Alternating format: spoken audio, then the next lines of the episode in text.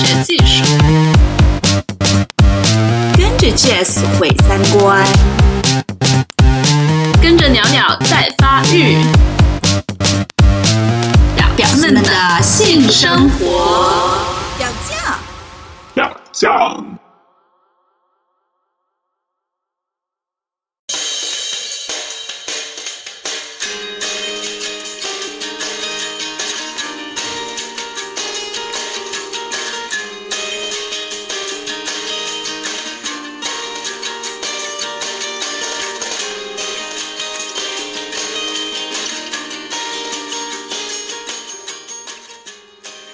大家好，这里是表酱，我是本期主播鸟鸟。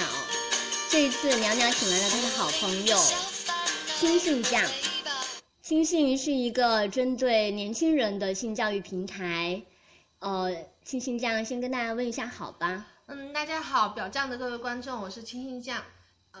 今天特别高兴能有机会来参加表酱电台的录制。嗯，其实，在参加这期节目之前，我已经是表酱电台的。忠实粉丝了，所以呢，这次我我也邀请了鸟鸟在呃亲信的励志电台，就叫亲信说这样一个电台，已经有聊他的一些个人的关于情感的、关于关系的、关于欲望的一些探索。嗯，那鸟鸟也有邀请我过来做一个自己的分享吧，也跟大家聊一聊这个年轻人的性的这个话题。嗯，亲信我知道现在已经有几万的粉丝了，然后大多数是年轻人。呃，就是现在我知道有一个问题，就是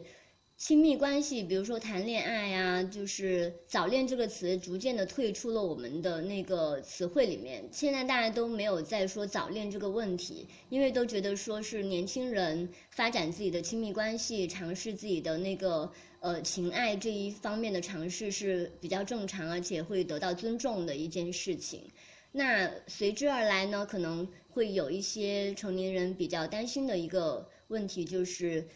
呃，随着情爱的低龄化，性也开始低龄化了。那就是亲性平时会不会有一些孩子们会呃专门针对性方面的一些困惑来咨询呢？嗯，当然会啊。其实我们这个平台在一开始做的时候是主要想针对。嗯，十八到二十五岁这样一个年龄阶段的人来做，但后来我们在这个平台真正的去做了之后，我发现，嗯，很多事情是不能用生理年龄去界定的。比如说，一个二十五岁的从来没有过性经验、没有谈过恋爱的女孩子，她的性知识和对性的理解，说不定和一个十五岁才来月经初潮的女孩子没有任何区别。所以，其实，嗯，就是在探索情欲的这个阶段，就是每个人都有自己的。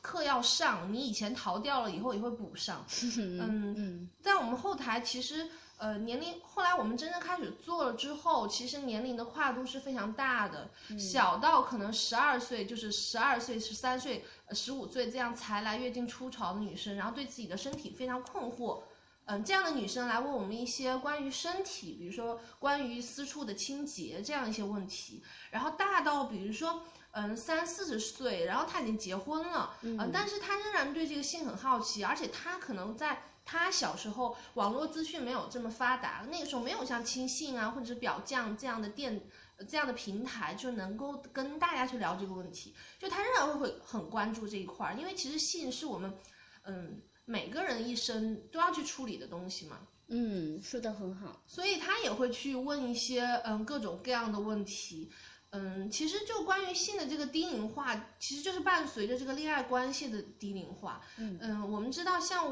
我，我记得我，当然我也不是特别老，但也不是特别年轻，就大概九零后，对，就大概呃五六年前吧。这这里有虚报哈，反正我念高中的时候吧，那个时候呃我真的有虚报哈，就是几年之前，因为 然后就是我那个时候在高中的时候和呃初恋，然后和我。那个时候的男朋友谈恋爱，然后那个时候已经是一件非常老师就围追堵截、大逆不道，哇，简直是有辱声名，这这就是很多这样，就是觉得是一件非常非常不能谈的事情，而且那个早恋这件事，对，就是你你那个时候，我那个时候其实十六岁左右，然后完全不能谈，但你现在比如说。你你在大城市一线北上广深这样的城市，你坐地铁，你都能看到很多穿着高中校服的手牵手，有时候还，呃，在你面前接个吻啊什么的，嗯，就这种我们每个人都能看到。其实现在就是因为我们确实这个社会经济不断发展，观念不断更新，包括他们很小就有移动设备了，嗯这个东西是越来越低龄化的。然后我自己呢，就是我有一个发型师，嗯，他四十几岁了，然后他儿子就十几岁。然后有一次他就问我，他说你做什么工作的啊？然后我看着他的眼睛，坚定的说性教育。然后之后他就先是有点惊讶，然后结果他开始跟我分享他的故事，然后他就说他前两天就是呃帮他儿子洗裤子的时候，已经发现他儿子已经开始遗精了，嗯，然后他就在讲说。我该怎么去跟他谈呢？我该怎么怎么样啊？我不知道该怎么谈，我们到底要不要谈？有时候，呃，我们看现在的网页啊，页怎么就是老是随便打开个网页就有那些什么各种信息，然后也担心儿子怎么怎么样。然后我就看着他坚定的说：“我说你放心，你就算不跟他讲，他一定会知道的。以前有快播，现在还有其他播，所以 所以就是说，其实你像你，嗯啊，我们我还有一个朋友吧，是做儿童性教育的，他更就他他的群体更小。”他他到小学小学去跟人家做这个儿童性教育，就是呃，然后就就跟人家小小同同学说，嗯嗯，小朋友，你们知道那个 A V 吗？然后嗯然后然后小一个小男生下课拽着他说，哎呀，就是 A V 嘛，这个就是非常。他他们十才十几岁，就是小学那样的，最多十二岁。对，其实他们已经有有有渠道去接触这些东西了。所以我我也跟我那个我那位发型师妈妈讲，我说你不跟他讲，他也会知道，而且他知道的那些东西不一定是你想让他去了解的东西。嗯，所以你还不如就好好的跟他。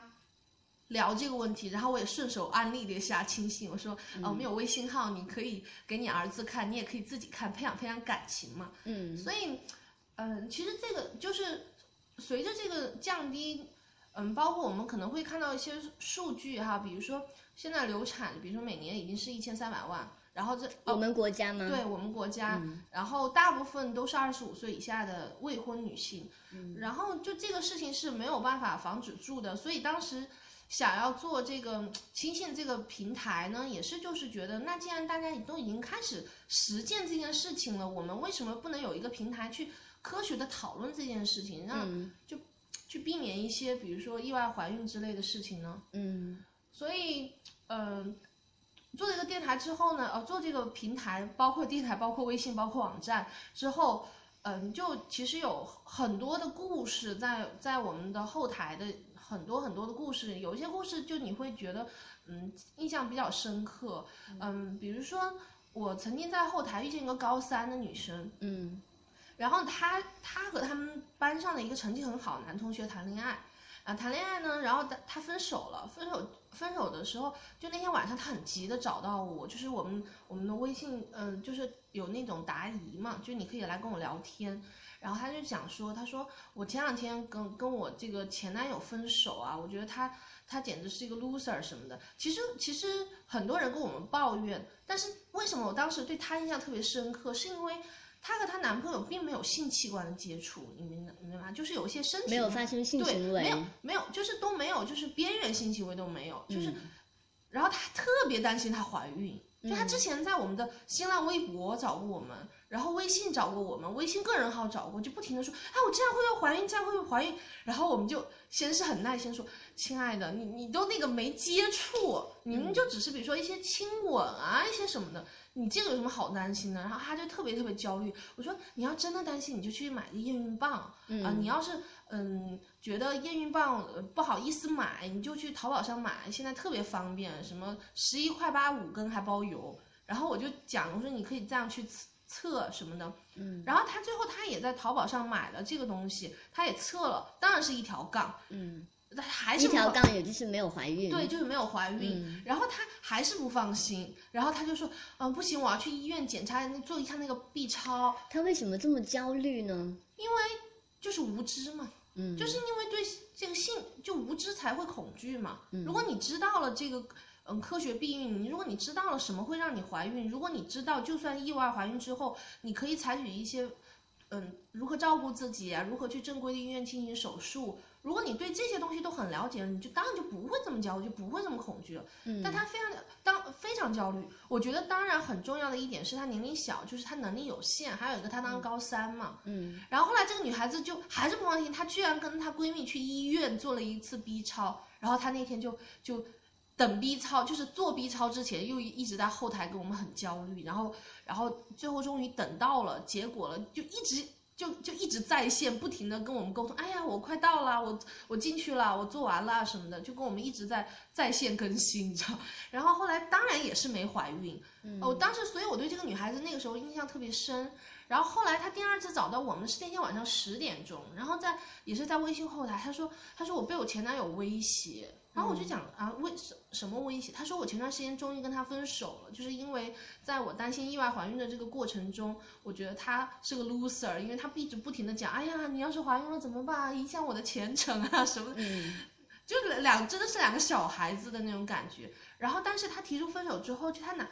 这个前男友这个男孩子占有欲非常强，就是觉得好，我得不到你，我也不会让你好过。然后或者是。嗯，他平时和他们班上的一些其他的男生有些正常的说话啊、下课什么的，他就会不停的发短信威胁他，嗯，就什么，嗯，你要知道你已经嗯脱过衣服给我看啦什么的，我我把这件事情闹到全年级，让你什么抬不起头来什么的，然后这个女孩子就非常非常的恐惧，然后刚好呢那段时间其实我在做一些关于亲密关系暴力的一些。相关的一些工作，然后我就很警惕，因为你每天都在接触那种犯罪新闻，嗯，所以那天晚上我特别警惕，我因为很多很多的亲密关系暴力，在之前这个男方都会跟这个女生说，呃，都会威胁她说，你信不信我杀了你全家？先是言语上面的威胁，对，就他会先跟你信不信我杀了你全家？你信不信我让你毁容？你信不信怎么怎么样？就类似这样的这些威胁，对，然后很多。很多就会有一个这样的犯罪之前，他会有一个这样的警示一样的事情，嗯，所以，所以当时我就很紧张，我就跟他讲，他跟你说了什么，他就跟我描述了一个这个过程，然后我想，毕竟他是一个十几岁、十七岁的一个高中生，我就跟他讲，我说，我说你你你这件事你要跟你妈妈说。我说你你只能跟你妈妈说，然后他说，哎呀不行，我妈妈虽然知道我恋爱，但我真的不敢跟她讲，就是我跟她比如说脱过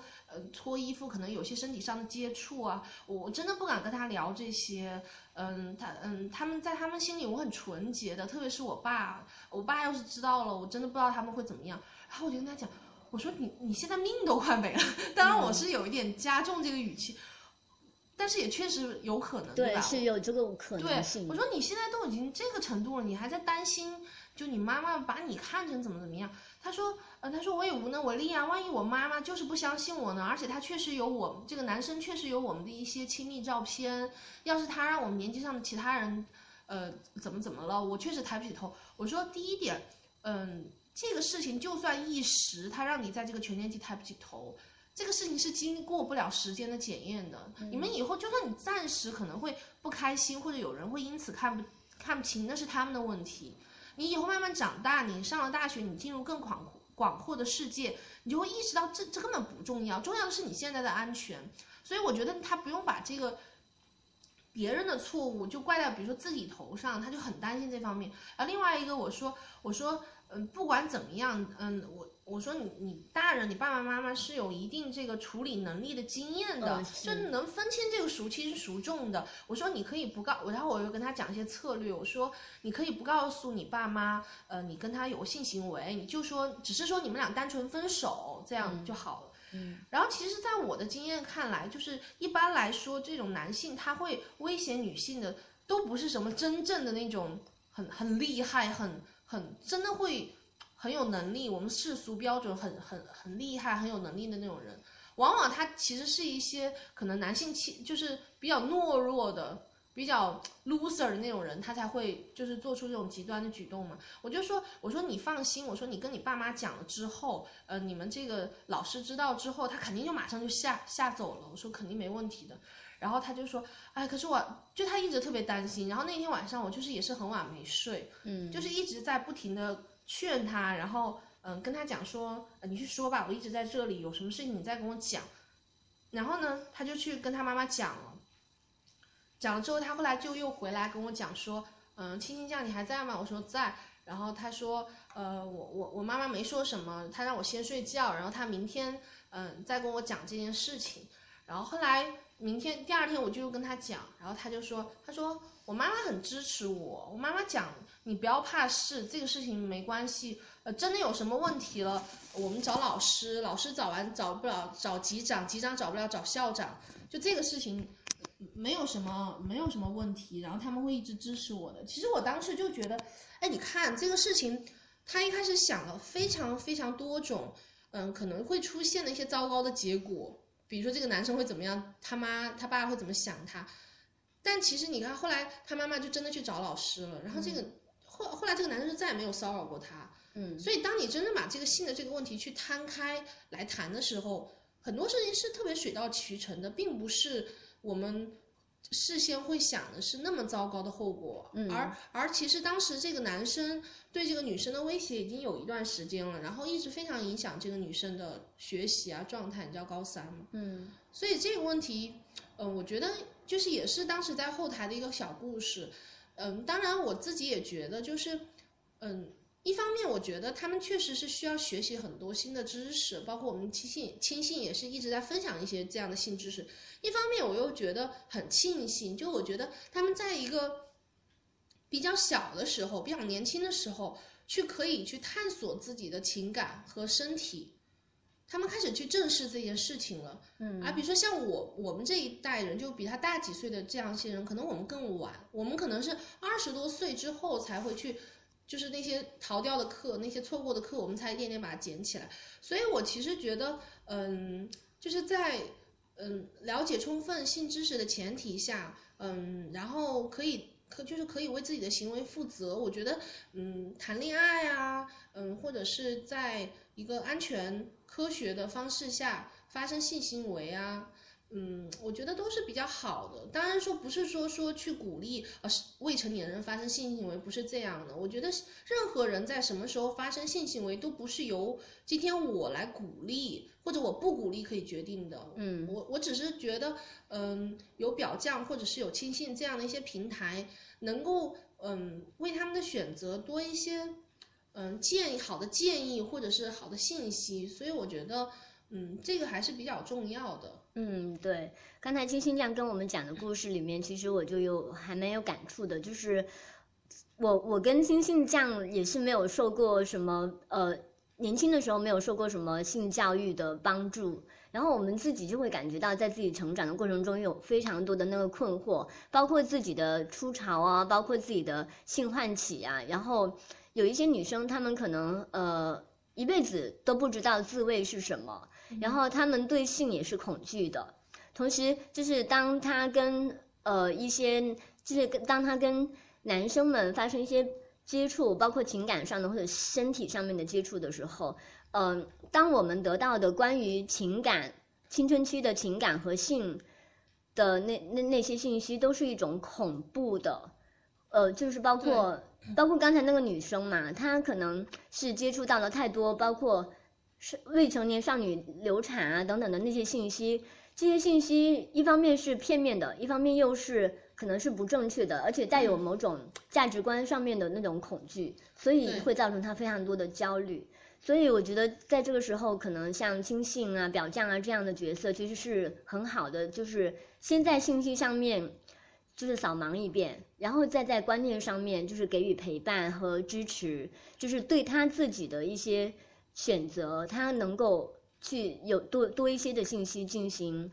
甄别，还有就是、呃，其实家长和老师这个时候的角色也是蛮有意思的，就是在刚才的那个故事中，他们为什么那么恐惧去跟老师和家长这些成年人寻求帮助，也是很害怕说他们会对他们。他就是成年人会对自己作为一个未成年人的那种性和情感上面的那那些举动，会有一种负面的评价，嗯、所以所以就造成他们跟成年人之间那种交流是比较隔阂的。我觉得对啊，就是现在，比如说已经有的一些性教育，或者是在我们嗯童年青春期接受的一些嗯老式的性教育，都是那种恐吓型性教育，就是强调你要婚前守贞什么的。嗯但其实，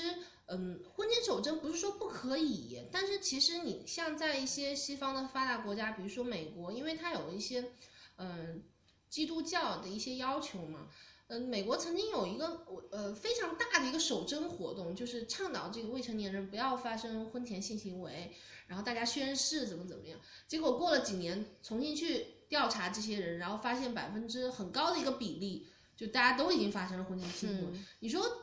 就这么一个庄严的这个宣誓，这个这个东西，嗯，他都不可以，那既然就是赌不如输嘛。就你既然，嗯，就我们每个人作为一个人都是很难去控制自己欲望的。嗯有一些男生，比如说他十几岁就开始嗯自慰哈，男生一般比女生自慰的频率或者年龄什么都会更加多、更加早一些。然后他其实我后台经常遇见那种男生，嗯、就是那种。哎呀，清新下，我又自慰了，我今晚又自慰，我男生的对于性的焦虑跟女生是不一样的。对，就是因为各就各种方面都有，就是我嗯、呃也有共同点，也有不就是不同点。比如男生，哎，我又自慰了，我我真的不该自慰，我这么做真的对不起谁，对不起谁，对不起谁。然后我昨天晚上本来想看书的，你看我没看书，我又自慰。我说好这个礼拜只能自慰三次，结果我昨晚的第四次，就是，然后他又问我说，哎，青青酱啊，你觉得那个一个礼拜自慰几次是比较正常？我说，你这你这个呃，这什么叫正常？就是你自己能撸得起来就是正常吗？你你你这个情之所至啊，你自己想撸，你你就可以撸啊。这个是你就是没，它是没有一个统一标准的，就是性和很多的嗯东西都是不一样的，就是你你你是有你需要有一个自己的定制的东西的。我说这个事情没有这个东西没有任何意义，嗯就并没有所谓的一个东西可以给你参考，而且我说我们其实也不提倡去用正常的这样一个词语，因为一定当你用正常的时候，一定会有人是不正常的。嗯但是真的有那么多不正常吗？比如说很多男生会说，青青酱，你们说自慰无害啊，想撸就撸啊，做自己的天使，对不对？但是，哎，我我的确是因为这个撸，我我我，你看我我什么长不高，我我什么黑眼圈，我上课注意不集中，然后我就语重心长跟他讲。孩子，你下次撸的时候稍微早早点撸啊！你这个老是趁大家都睡着了、夜深人静再撸，睡眠不足，当然长不高。所以你黑眼圈和长不高是因为睡太晚，并不是因为撸。你啊然后你每天心理负担那么重，你撸一次好像犯罪了一样，心事重重。嗯你你不黑眼圈谁黑眼圈？嗯你你你你不长不高谁长不高？所以你你看，其实根本就并不是因为这样的原因。其实我我我觉得就是自慰，它是一种非常。自我探索的一个一个东西，比如嗯。说，我们也会经常遇见一些女生，她在上大学之后，然后和这个男朋友发生了性行为，她说我就是不爽，或者这个男生来跟我们讲说，我女朋友就是没感觉，然后或者有时候还会加一句，A V 里面的人都很爽、啊，就，A V 是表演，其实他们分不清楚。然后我们就跟他讲说，A V 不是性教育，来给我念三遍，A V 不是性教育。我们有一些经标语会经常念，比如说 A V 不是性教育，要戴套，然后还有什么世界上没有安全期，体外射精不靠谱，就是这件事情会反复跟他们去讲。然后说到这个女生哈，我们就发现她其实，在性行为当中不容易就是获得快感的女生，是因为她们的自我探索真太少了。也就是自慰太少了。对，就其实不只是自慰，自慰是一方面，还有你自己的身体。有些女生就一直都是含胸，你知道，比如说我明明有一对非常漂亮的三十六 D，然后我就一直非常自卑。其实胸大的女生也有很多烦恼，当然胸平的女生也有很多烦恼，就是。不管怎么样，你你你都会离那个非常完美的差了那么一点点，嗯然后你都会因为自己的身体非常自卑，然后第一是你对自己身体就不自信，然后你就你就放不开，然后第二个是你就根本不，比如说你就不你就不自慰，你你的阴蒂和你的那个快感，你阴道快感沉睡了二十几年，嗯，是的，你你想二十几年你一个器官不用，你想你想想一下，你身体上任何一个器官，你有没有二十二十五年基本上都就是用进废退，所以你你要开启它的时候，其实你要为它做一些准备，不仅是知识上的、观念上的，还有包括你跟你肢体的对话，是真实的在身体上面进行探索，这些都是很好的准备。对，然后比如说就是身体，就刚才聊到那个身体的那一点啊，嗯。我觉得就是，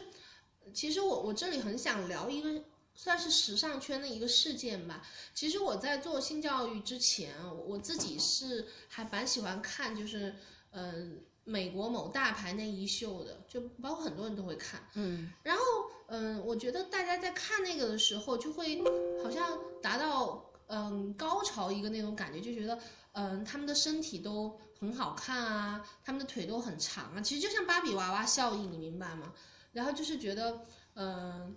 嗯，就是你看他们的比例非常好，他们穿 bra 很漂亮，所有人都在为这一这一个所谓的这个身材在狂欢，嗯为他们穿上胸罩的美丽的样子在狂欢，但实际上这些模特为了达到这样的效果，做了非常多的人工的手术，这个比如说隆胸，比如说去掉去掉一些骨头磨骨，这些就都不讲，而且严格的节食，然后或者是踩着就节目就是在这个场上也踩着非常嗯、呃高的异乎常人的这个高跟鞋，这些就就大家。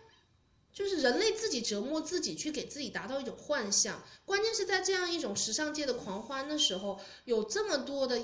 亿万的女生因为达不到这个标准而自卑。我们后台曾经也有一个一个女生啊，她二十二岁，大四了，嗯然后她跟我讲说，我我我从小自慰，然后我发现我的我的左阴唇比我的右阴唇好像长了很多。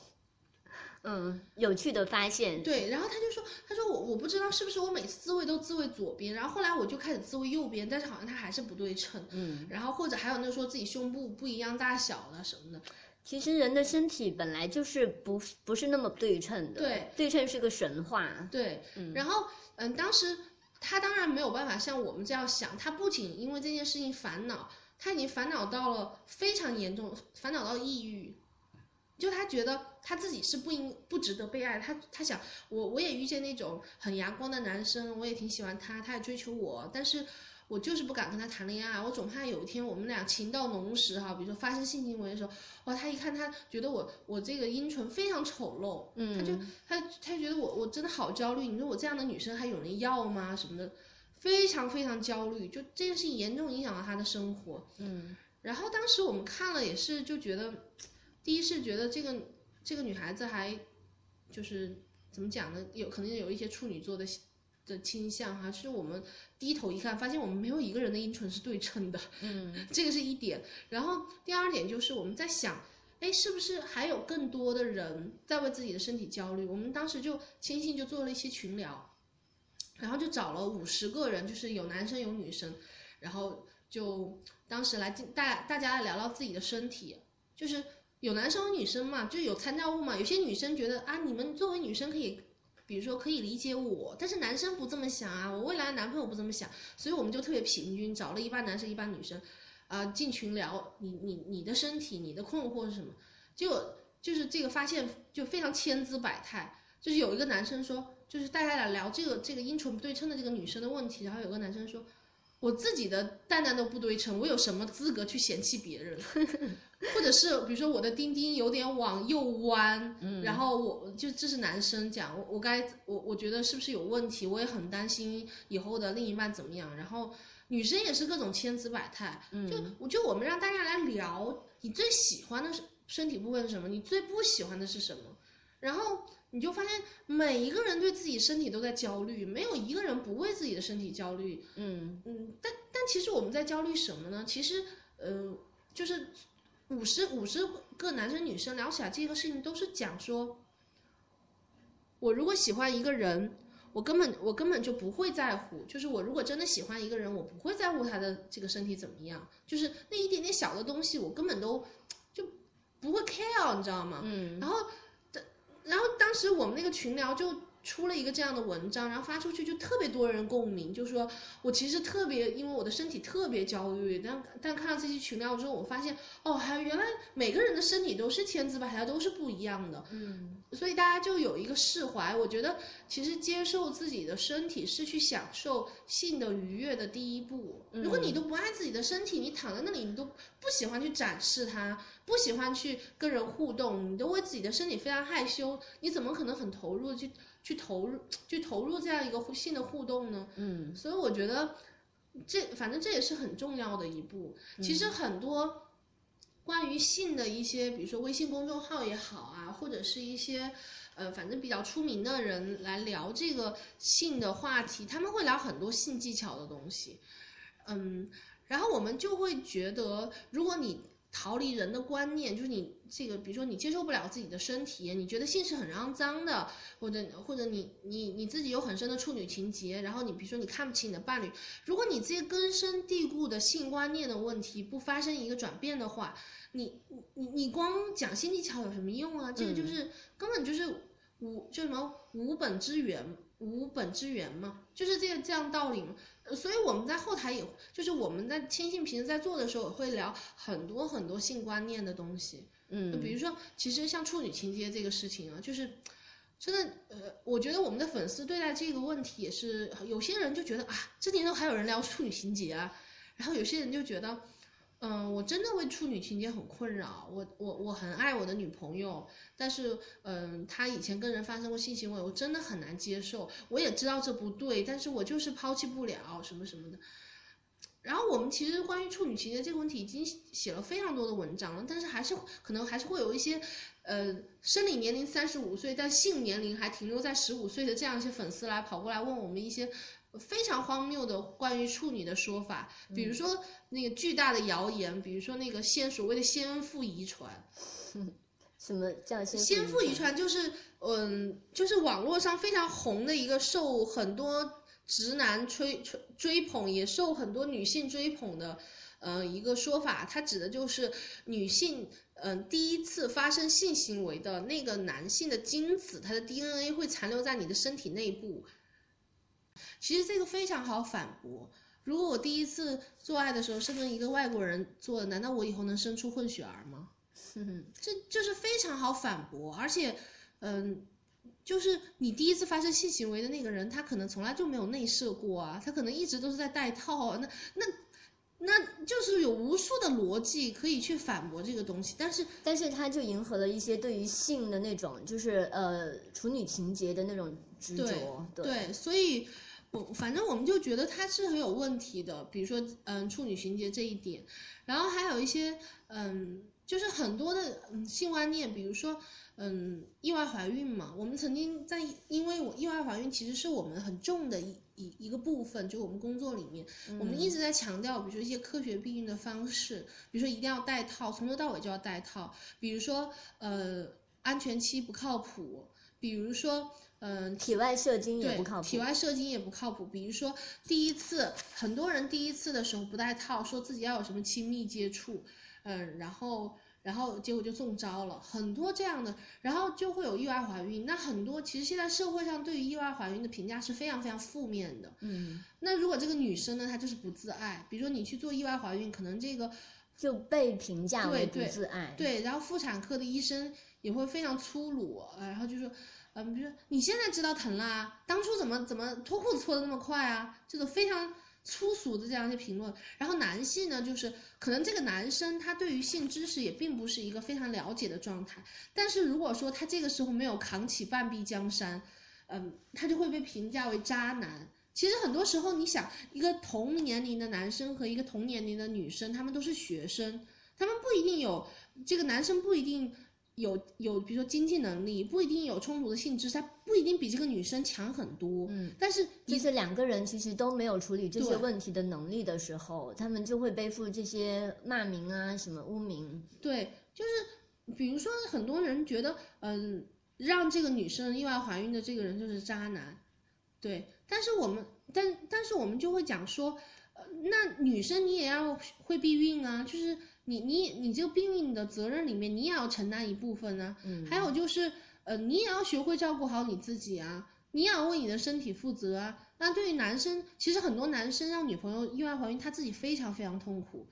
但是我们的我们的主流的东西里面没有这样的声音，就是一味的全部去谴责这个男生，这个男生就是渣男，这个男生就是不带套。其实很多时候，有时候是这个女孩子她也不愿意配合避孕措施，她也比如说她也不喜欢带套，嗯或者是她也就是两个人都很懵懂无知，嗯所以嗯，在在这样的情况下，在意外怀孕之后，他们还会去承担一些，呃，比如说一些思想上的负担，觉得啊，这是一个生命，这是一个孩子啊，嗯什么的。其实，在医学严格的医学定义上，三个月之前的胎儿都不算是个体生命，就它只就是一个受精卵，嗯你知道吗？呃，所以所以就我们就也是组织这样一些群聊，就是让他们明白，就是这个事情，呃，他错了，的确他他错，他不应该，你应该好好避孕，但是他就像生了一场病一样，我们每个人都会生病，我们每个人今天去做个小手术，明天去拿个感冒药，我们都会跑医院，我们都会有大大小小的问题，但流产、意外怀孕手术的这个事情，其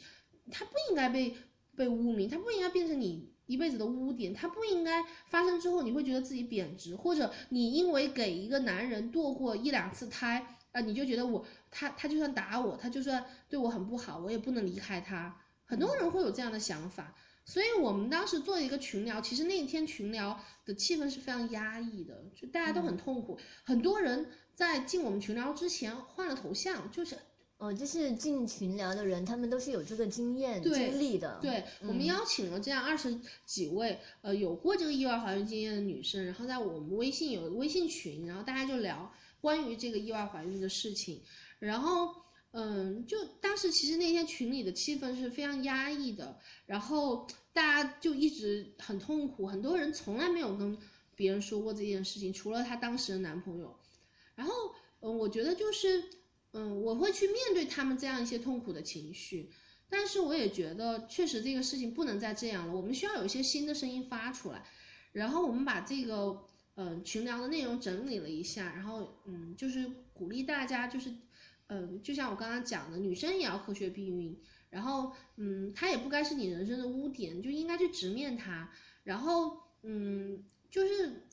嗯，我觉得就不应该。第二，然后就是不应该觉得它是一个生命，就是你，它它就是三个月之前的胎儿，它就是一个受精卵，嗯不不必背负这么多的东西。然后文章发出去之后，有特别多的人到我们后台留言，就说，嗯，真的特别感谢你做这样篇文章，因为我真的太痛苦了，我从来没有跟别人讲过，我爸妈也不知道，我和我当时的男朋友也分手了，我就好像一个人带着这样一种，嗯，罪负罪感。怎么怎么样？还有一些女生，比如说她，嗯，她和她的那个男朋友，因为这个意外怀孕，他们比如说一个月不吃不吃肉，或者一直什么烧香拜佛什么什么的、这些东西。就是还是会有负罪感。对，反正我觉得这就是我们都亲信一直就是提倡觉得，嗯，性就是性而已，不要把它道德化。对，就是不要让他背负，嗯，不该他承受的东西。是性就是性而已。所以我觉得就是，嗯，良好的性，良好的情欲上的享受，包括，嗯，表教一直强调说，嗯，大家要去，呃，享受身体，呃，享受愉悦，但是它是需要一些良好的性对性的正确认识和观念，嗯去去承载的。如果说你没有这些对性的认识，你觉得性还是一件非常肮脏，嗯，非常私密、非常见不得光的事情，我觉得很难达到你真的去享受享受这些愉悦。嗯，说的很好，就是性愉悦它是需要很多的准备的，嗯，包括知识还有观念上面的一些准备。对，嗯，我们之前还有过一篇文章是讲这个初夜攻略，其实讲的就是什么样的情况下你你你可以和你的伴侣发生第一次性行为，嗯就就是呃你你们双方就是都要对这件事情非常愿意，就性不是礼物，不是馈赠。很多女生觉得我把第一次给了你，你还这样对我什么的，就是，然后我们就就讲说你你跟他发生性应该是你非常自愿，而且你自己应该也享受性愉悦，它是非常公平的一件事情，就是不要好像把自己当成一个礼物送给别人。嗯，然后呢，嗯，男生也是，就是如果女生就是不愿意发生性行为的话，那也也不能给他施压，就是也要有时间。而且很多人发生第一次性行为稀里糊涂，就，嗯、就比如说忽然一个情到浓时怎么样，或者忽然嗯出去旅游，然后住一间房，稀里糊涂就发生了，这种就特别容易造成意外怀孕，或者是嗯双方有的时候没有准备好一些生理心理上的伤害。所以我们一直强调就是。这件事情是要有规划的，就像你去准备一场重要的考试，它是有规划的，不不是你今天想去考就要去考，你你要报名，你要准做准备，你要买呃需要准备的东西，笔纸，你要有准考证，就是很多这样的东西。像你第一次性行为，双方准备好，心态准备好，你要去买，比如说润滑液，有些女生第一次非常疼嘛，润滑液，呃，你你你要有一些，呃，比如说安全套，这个要买，嗯，然后就是避孕避孕措施要做好，然后就是你们双方的性知识，你你你总要知道吧，嗯，所以我觉得就是有了这些之后，我觉得性是一件。可以去谈，可以去面对，可以去准备，可以去规划，可以去经营的东西。性是一个新的世界，我们很多人一直把性锁闭起来，嗯，就是让它在我们其实其实它每一天都在发生。我们每一个人来到这个世界上都是因为性，嗯，所以我觉得它是一个非常非常丰富多彩的部分。特别是我开始做性教育工作之后，我我觉得啊，性这么美妙，这么神奇。我们每天，我们每个人可能都会接触性相关的一些东西，可是每个人都不去谈它，这难道不是世界上一件非常荒谬的事情吗？所以，嗯，我比如说像现在还有很多人，嗯，他和伴侣之间在线上有问题，他可以来找到我，找到亲信酱，跟他讲，跟我讲一个晚上他跟他伴侣之间性的问题，嗯，然后我就跟他讲，我说你问过你伴侣吗？你跟他讲过吗？然后他说我我不好意思跟他讲我我怎么怎么样，他很很保守，或者是他呃我们平时很害羞都不讲。我心想你们俩做都做了，然后你们还不好意思聊这个问题，所以很多会觉觉得很荒谬。其实最最重要的就是就是双方对这个性都脱敏。我们不是觉得呃女生就不能谈性，这个很重要。然后也不是觉得嗯男生就要完全主导性。就它是两个人一起互动的一个过程，不是一个人一直在呃哼哧哼哧，一个人像死鱼一样躺在床上，不是那样的一种性，嗯，所以我觉得就是嗯伴侣之间的沟通也是非常重要的，这也是很重要的一个性观念。好，今天金信这样跟我们分享了非常多的关于年轻人在性和亲密关系上面面临的一些困惑，其实我们。所说的年轻人呢，可能不只是二十五岁左右、二十五岁以下的年轻人，也包括我们现在就是三十四十五甚至五十岁的人。因由于我们国家是缺少性正规的性教育的这么一个国家，所以可能大多数人他在青春期面临的一些对性的困惑，呃，对亲密关系的困惑，会遗留到现在我们的生活中。包括现在亲信将和表将，可能自己身上还会有一些需要破除的迷思，呃，所以就非常感谢亲信将跟我们一起做这个探索，以及也非常欢迎大家来跟我们表将继续去做这个探索。性是一个非常美妙的事情，但是我们要为它做好准备，这就是我们今天的主题。谢谢大家。就是呃，表将现在有了微信公众号，也有了微博，欢迎大家到。微信上面去搜索“表匠 FM” 就可以找到我们，我们也愿意在后台跟大家有更多的交流，谢谢大家。